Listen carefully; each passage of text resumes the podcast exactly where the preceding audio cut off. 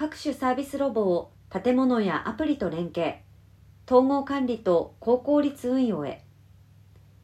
一層人口が減少していきます。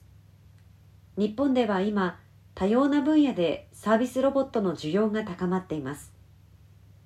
それらロボットのメリットは様々な場面で実証されていて今後さらなる導入台数の増加が見込まれる一方でメーカーや機種ごとに導入作業が必要であること。エレベーターやセキュリティゲートなどの建物設備との連携ができず限られたエリアでしか活用できないことなど多くの課題があります。そこで2019年からロボットを導入しやすくする環境を実現するための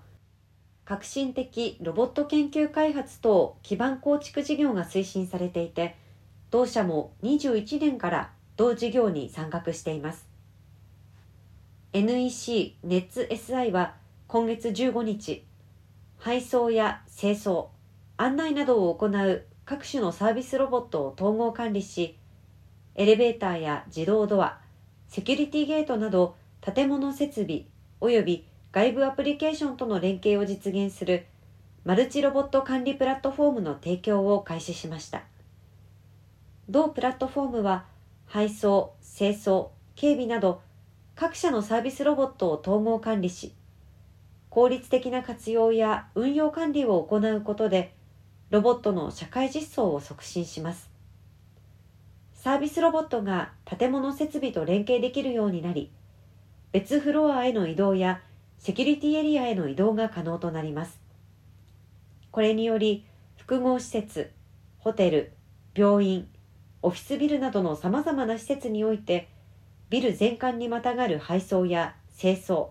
警備サービスの提供といった形でより広範囲なロボット活用を行えます。事業ブランドシンフォニクトのもとデジタル技術と現場力を活用し都市インフラから住民サービスまで多岐にわたるまちづくりのデジタルシフトを推進しています。同社はさまざまな施設における生産性の向上や人手不足の解消安全安心なサービスの提供に貢献していきます。各種クラウドサービスとロボットの連携を加速し